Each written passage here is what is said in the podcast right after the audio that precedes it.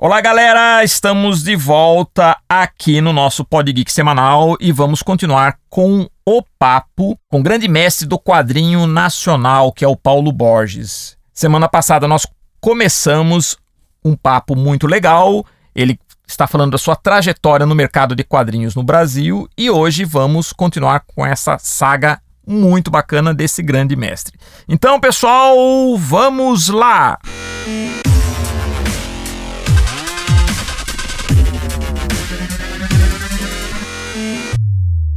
Então, Paulo, a Arte Comics, ela era dirigida pelo Elcio de Carvalho, que veio da Abril também, não é isso?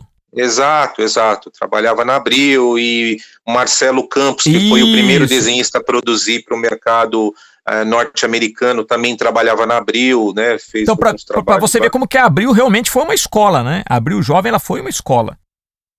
É, uma escola, um polo, né? É. De, todo mundo queria trabalhar lá ou, ou, passar por lá ou como freelancer, né? Então, realmente. Eu não trabalhei na Abril Jovem, eu, eu, eu, passei lá, conheci o Primágio, inclusive na época eu tinha um projeto pessoal que ele analisou, tenho guardado até hoje a análise dele. Foi um ambiente muito legal, achava muito bacana, mas eu já estava bem fixado lá no estúdio na Praça da Árvore da Signo Arte do Rui Perotti, que era um estúdio pequeno, mas que também fazia produção. E na época ele estava trabalhando com animação, no projeto Variguinho, tudo. Então a minha escola foi lá. Ah, mas acabei circulando, a gente, de certa forma, a gente acabava se cruzando de uma maneira ou de outra, porque foi o, o período da nossa geração, né? Foi a época da nossa. É verdade. E a época dos quadrinhos, a época do gibi, que era uma coisa que era muito consumida, né? Banca de gibi era um negócio que a garotada gostava. A gente cresceu, se alfabetizou lendo essas revistas em quadrinhos. É verdade. E me diz uma coisa, uh, Paulo, o que você acha do mercado de HQ atual? Quais mudanças observou com o surgimento da internet, da tecnologia, até para se desenhar? Enfim, quais são suas impressões sobre a HQ hoje? Bom, a gente teria dois pontos aí para citar, né? O, o mercado de quadrinho autoral e o da produção como Maurício de Souza e da Disney e outros, outras licenças, vamos dizer assim, né? Ah, bom, na minha opinião, acho que inevitavelmente, por mais que a gente tenha essa paixão pelo quadrinhos, é, é importante a gente se conscientizar que o, o, quadrinho em si é um produto que a nova geração, é, não, não vou dizer que é relutante, mas hoje eles têm uma, novas ofertas de entretenimento, né? Então, é, eu acredito que inevitavelmente, como outras mídias, ela, ela deixou de vender como se vendia antes, né?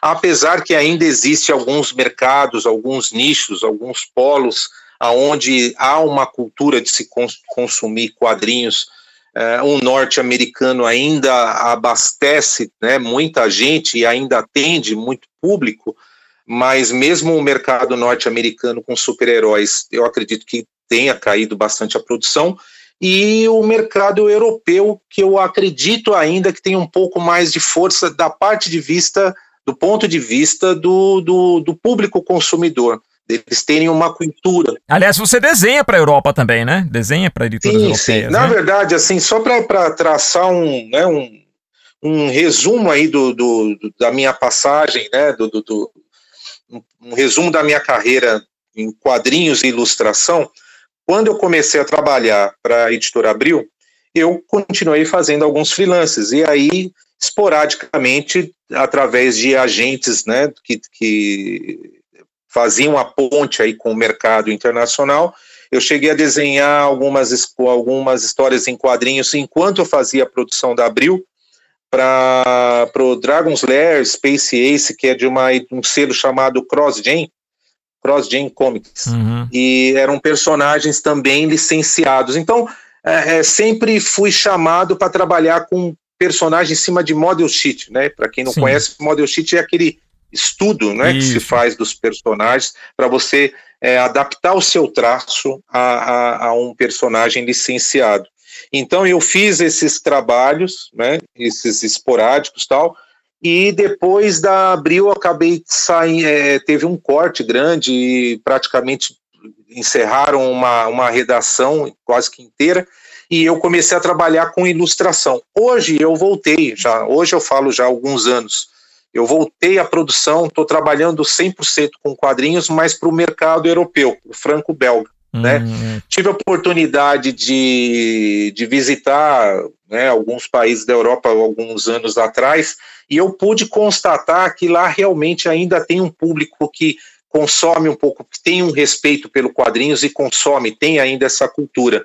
Então, a, a, é, respondendo aí a sua, a sua pergunta a respeito de como eu vejo hoje a produção de quadrinhos, o mercado nacional de personagens licenciados, é, depois dessa, desse, dessa má fase aí da Abril, onde a tela acabou perdendo a licença da Disney e que agora está sendo recuperada pela Culturama, Culturama né, né, que é lá do Sul. Isso.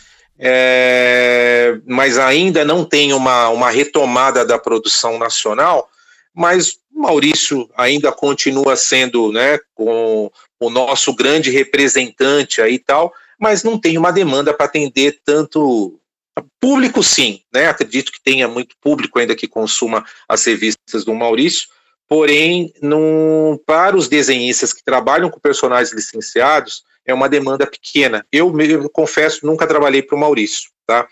É, já cheguei aí no estúdio lá e apresentei os trabalhos antes de chegar no Eli, e no Eli Barbosa e acabou que não, não fui aprovado naquela época. Depois o, o Eli me contratou para começar a desenhar os personagens dele. Eles têm uma exigência muito grande. O, o Maurício, eles têm uma exigência muito grande pelo estilo Sim. do personagem, tudo, né? Não, e, e, assim, e vale o importante assim que eu, eu estou muito ciente de que o meu trabalho ainda não tinha uma qualidade uhum. para ser impresso, né, para uma estabilidade, né? Então isso eu fui ganhando aos poucos. Aonde eu realmente tive uma grande evolução foi dentro da redação infantis da Editora Abril. E sobre a produção de quadrinhos, hoje tem um autoral também. Uhum. Eu cheguei a produzir há pouco tempo algumas revistas né, autorais em coletivo, com parceria com algumas pessoas. É um mercado que está bastante agitado, mas infelizmente não tem ainda muito público consumidor. Mas é aquela questão da perseverança, ver se retoma isso aí eu acredito que é possível, né? É.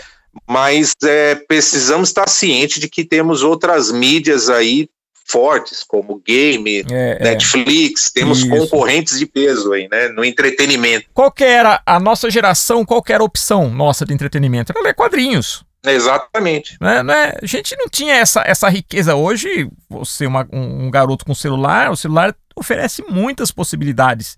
É um universo inteiro, não só para comunicação, mas também para interação, entretenimento. Então, a, a, o próprio conceito que a gente tinha do gibi, que por mais incrível que pareça, né?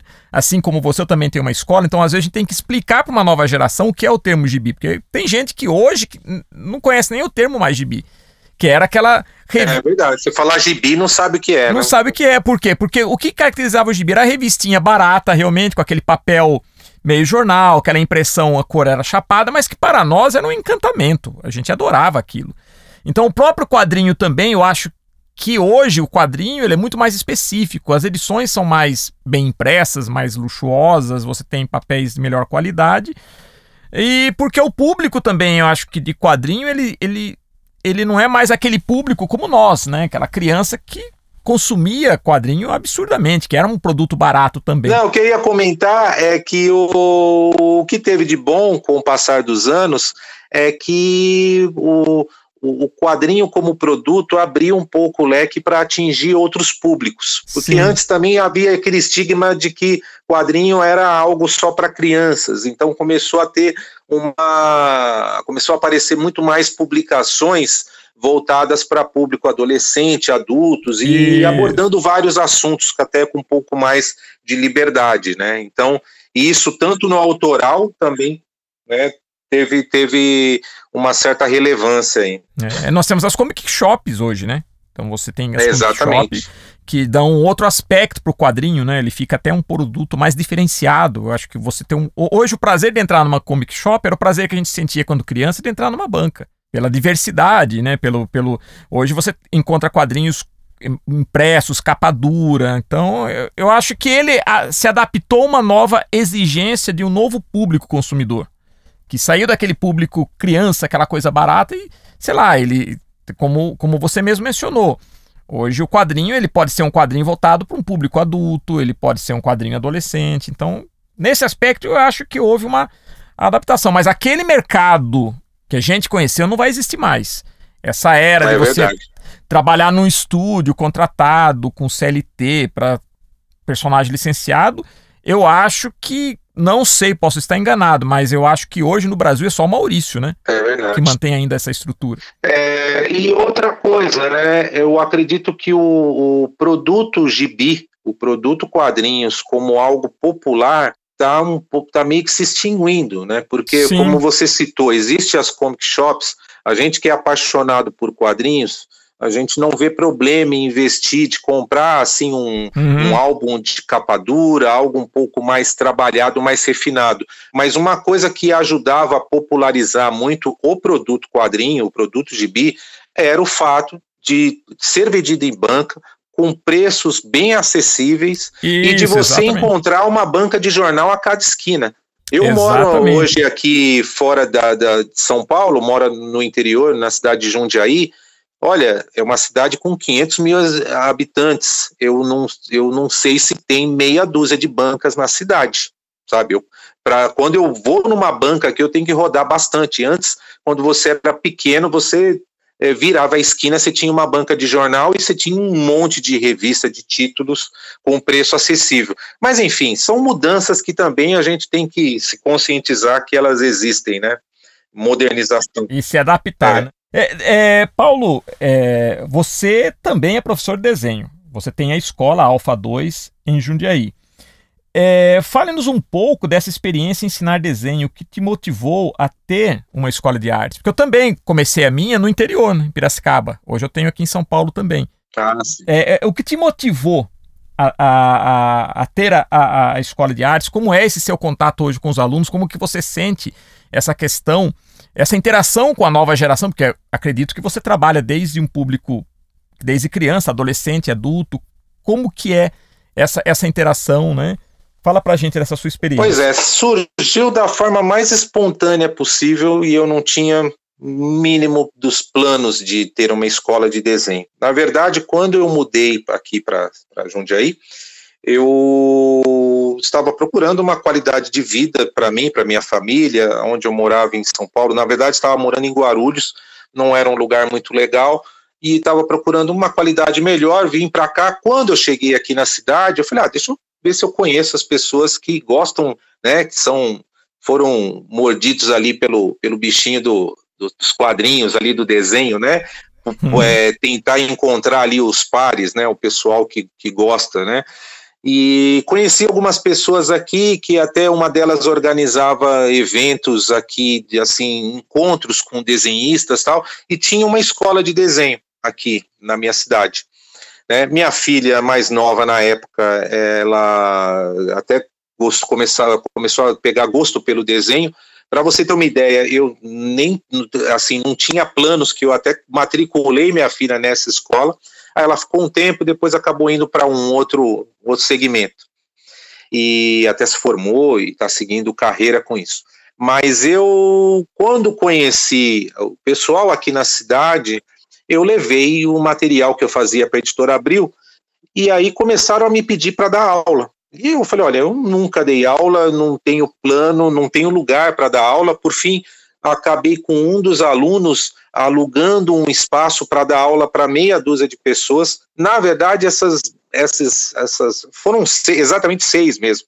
É, eram professores de arte, gostavam muito de quadrinhos e eu comecei a dar aula para essas pessoas, passando assim o conhecimento que eu tinha, né, é, buscando uma didática, né, minha, né, que eu tenho uma formação uhum. autodidata, então procurei usar isso a favor do que funcionava, o que não funcionava no, no aprendizado do desenho, e eu acho que isso acabou me ajudando né? muito. É, acabou me ajudando muito porque eu não fiquei com vícios de, de determinada linha de ensino. Então eu uhum. procurei aplicar exatamente o que funcionou para mim.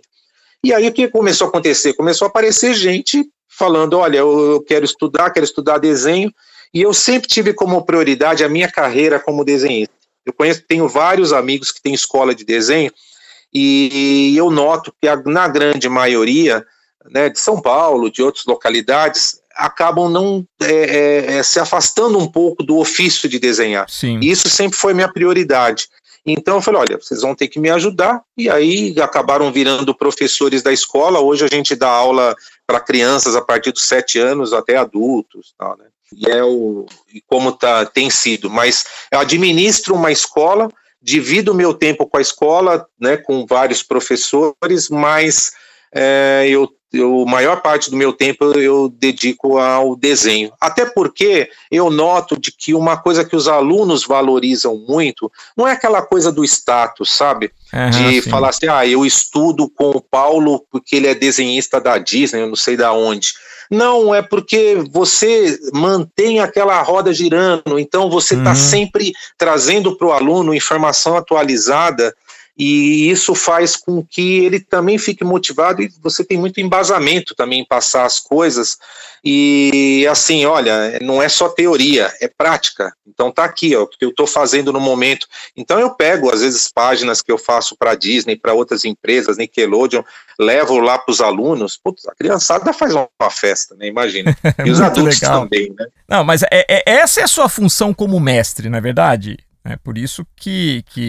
Pois é, aí quando se fala da parte de escola, até posso considerar um pouco o termo, né? Mas é... entre os quadrinistas eu não, não, não, não, gosto de assumir um peso desse aí, não, porque eu acho que é muita responsabilidade. Ser um Obi-Wan é. Kenobi, né? é verdade. Mas até para minha alegria, olha, olha que curioso, né? Eu, em 97, quando houve o desligamento né, da, da, da editora Abril onde praticamente se fechou uma redação, eu pensei, poxa, eu acho que não vou mais trabalhar com quadrinhos e comecei a trabalhar com ilustração. Fiz alguns trabalhos bem relevantes com ilustração, tanto que aí, pouco tempo depois, a editora Globo me chamou para uh, ah, redesenhar os livros do Monteiro Lobato, que eles estavam lançando, depois de uma, uma grande e longa briga judicial da família para tirar da editora brasiliense a Globo estava com os direitos de republicar os livros, e aí eu fui responsável por redesenhar os 10, eu acredito, principais ali, livros da obra do Monteiro Lobato, como oh. Em Nações de Narizinho, Caçadas de Pedrinho e tudo mais. E continuei carreira como ilustrador.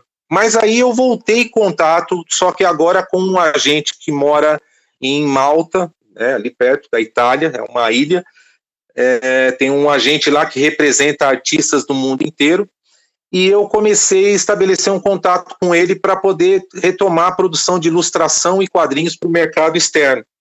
E aí ele me colocou praticamente dentro da, da Disney de volta, mas assim, quando se fala Disney, entenda-se aí o setor de livros, né? Porque é um grupo muito grande hoje, né? E na Disney Worldwide Publishing, que é uma divisão de livros da Disney norte-americana. E eu comecei a fazer é, livros e depois história em quadrinhos novamente, de Toy Story, Procurando Nemo, Frozen, Bom Dinossauro, e também para outras editoras. E esse mesmo agente me colocou no mercado franco-belga, que era a minha meta dos últimos anos aí. E hoje estou trabalhando para um projeto novo para a Soleil que é uma, um grande grupo francês aí de, de história em quadrinhos. É, é, o importante, né, Paulo, é continuar sempre, como você falou, nessa roda, né? Não se desligar é da parte da, da arte. É uma coisa que eu também sempre procurei fazer, né? Então, da mesma maneira que você, eu também tenho, tenho a, a, escola, mas independente da escola, a gente também está envolvido com outros projetos, outras coisas. Eu acho que a nossa é, geração. Adoro dar aula, viu? Assim, acho é. uma experiência fantástica e você estuda e aprende muito dando aula. Sim, Isso que é bacana. É, eu, eu, uma coisa que eu às vezes comento é que quando você está dando aula para um aluno e você senta num, na prancheta com ele e ele precisa de uma solução, você tem que arrumar a solução na hora. Quando você está fazendo uma ilustração, às vezes para um mercado, alguma coisa, para uma editora, você senta na tua prancheta, você amassa o papel, joga fora, pode fazer de novo tal. Mas lá na hora, com o aluno, você tem que dar a solução. E eu acho que isso é muito estimulante. Né? Não, se o aluno é... chega. Não é, não é? Se o aluno um chega grande você... aprendizado, né? Sim, exatamente. E, e um aprendizado humano também, né? A interação é muito legal também. De você interagir com a pessoa, com o ser humano, né? E, e, uma coisa que eu ia falar que a gente, a nossa geração, proporcionou para essa geração que nós não tivemos. Que na nossa época não tinha escola de artes. Nós somos a geração que aprendeu no mercado. Hoje, hoje você tem muitas escolas. Hoje, a, a, a, além de escola onde aprender, você também tem como escoar trabalhos. Você tem internet, você tem rede social, você pode apresentar seu trabalho hoje da sua casa para alguém que está lá nos Estados Unidos, no Japão, onde, onde, onde for. Na nossa época não era assim, a gente tinha que colocar a prancheta debaixo do braço, correr atrás. Então houve uma série de mudanças e, e nós somos a, essa geração que conecta esses dois mundos, né? Eu acho isso muito legal. É verdade. Tá nas duas pontas aí, é muito bem colocado. Realmente, é, hoje em dia, a nova geração aí, tem, você entra no YouTube e você quer estudar como desenhar mãos, você vai achar um Isso. monte de coisas. Você entra nessas plataformas de curso online, você não tem um curso de desenho genérico, você tem, ah, eu quero estudar exatamente tal assunto que me interessa. Exato. Como meninada hoje é, é, muito influenciada pelo mangá, né? Assim, é até isso. hoje na minha escola é, eu, por exemplo, eu não vou dizer que eu não trato, não lido isso como uma dificuldade, mas eu aprendo muito com os alunos. É, uhum. Toda a minha carreira eu nunca fiz mangá, porém a parte prática do desenho do mangá, a estrutura não difere. O que você tem ali é uma customização para um estilo que é de influência oriental, mas é, é, o que eu costumo dizer para os alunos, né? Você vai estudar luz e sombra, você vai estudar perspectiva, não existe a luz e sombra do mangá e a perspectiva do mangá, não. É, os é. conceitos são os mesmos. É lógico, na hora de caracterizar o personagem, a questão dos olhos maiores, ou um estilo, um grafismo, um uso maior de achura, coisas desse tipo, é, fazem toda a diferença no estilo, mas as bases são as mesmas. Proporção, a anatomia, né? Tem uma pequena estilização ali, mas as bases estão lá. Então, é muito legal porque eu passo as bases e o aluno me atualiza de, do que está sendo, do que eles curtem agora, né? Então é, é uma troca muito interessante. Não, essa interação é muito, muito legal. E agora, né, a gente sempre toda vez que a gente conversa. Isso aqui não é uma entrevista, é mais um bate-papo. Eu sempre falo que o Pod Geek, na verdade, é mais um bate-papo onde só falta a pizza e uma cervejinha gelada, ou um refrigerante, ou um suco, o que quiser, né? Mas é, é qual o conselho que você dá para a nova geração de artistas que quer viver de, HQ, fazer HQ ou animação, enfim? Qual que é o seu conselho? Para o nosso público, público hoje que está nos ouvindo, que é, faz parte da nova geração e quer entrar no mercado, quer viver de arte, de produção, qual que é o conselho que você daria? Olha, é engraçado, porque nós falamos do, da nossa geração, do nosso início, da, das mudanças que a gente, que nós acompanhamos, mas tem uma coisa que é fundamental para a carreira, acho que de qualquer pessoa, não vou nem falar uhum. do artista de quadrinhos, que é não descartar esse contato humano, essa relação com as pessoas ali, o olho no olho. Você pode me falar, hoje em dia, talvez seja difícil você marcar uma entrevista numa editora, se apresentar pessoalmente, mas nós temos eventos proliferando para tudo quanto é lado, coisa que não existia antes. Então, Exato. o conselho que eu dou é, de repente, assim, é, tudo está ligado ao que a gente falou. É, internet é muito boa, te coloca para trabalhar do outro lado do mundo, ótimo. Mas o que vai te ajudar a impulsionar a tua carreira também é esse contato humano de você estar tá conversando com alguém que, se você já teve a oportunidade de conhecer pessoalmente, a relação é completamente diferente, tá? Exato. Eu falo porque recentemente é, eu estou trabalhando hoje para a França e assim a, na CCXP desse ano uh, que terminou, eu tive o prazer de conhecer o meu atual chefe pessoalmente. Então, o contato que se volta a retomar por e-mail, por, por, por, por, redes sociais, ele parece que modifica depois que você conhece a pessoa. Então, uma coisa que eu acho que é fundamental para quem hoje quer é, lutar para entrar no mercado, que não é fácil, tá? Bom, qualidade de ensino, estudar, se dedicar, não tem atalhos. A gente estuda até hoje, não dá para você fazer um cursinho e falar, não, eu vou fazer o é... curso com esse camarada e um ano, dois anos eu estou pronto. Não, você sempre vai aprender. Agora, para você começar a ter contatos, para você é, é, é, é, ter oportunidades como eu tive, como você teve, como a gente citou aqui, eu acho que assim participar de eventos, sabe, ter um portfólio debaixo do braço, estar disposto a, a corrigir, sabe, a aceitar a, a, as dicas quando pede, porque muitas vezes a pessoa te mostra um desenho e infelizmente tem uma geração que não, não, não, não, não cabe muito, muitas vezes, uma dica de falar, olha, melhor aqui, melhor ali, sabe? É, é, tá, é uma geração do like, da curtida, que, que é, é esse o termômetro. E muitas vezes a pessoa que dá uma curtida e um like ali no, na tua imagem na internet, ela não vai assim entrar nos detalhes. Você postou um desenho, ela não vai entrar e fazer uma análise assim minuciosa do que você precisa melhorar ou não.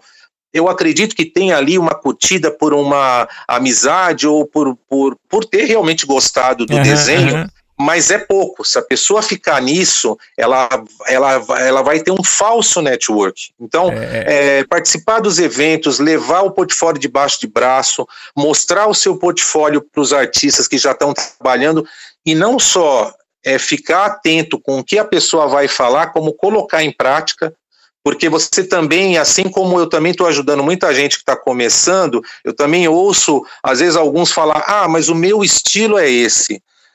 Tudo bem, eu respeito. Eu respeito, mas acontece. Isso é, parece que é uma coisa que a gente ouve muito hoje, que na época a gente não tinha coragem de falar isso. É, na é verdade. Então... Eu não sei se. É, parece que a autoafirmação por causa dessas curtidas, parece que também. Não sei é algo que a gente não tinha. Isso que você comentou. É, a gente não. Então é, é, uma, é uma outra situação. Então tem pessoas que se apresentam, falam, eu queria que você desse uma olhada nos meus desenhos. Uhum. Né? Só falta falar assim, olha, vê aí, mas eu tenho tantos seguidores. Do tipo, é, eu já tenho um Exatamente. Então tem que se tomar cuidado muito com redes sociais, porque engana.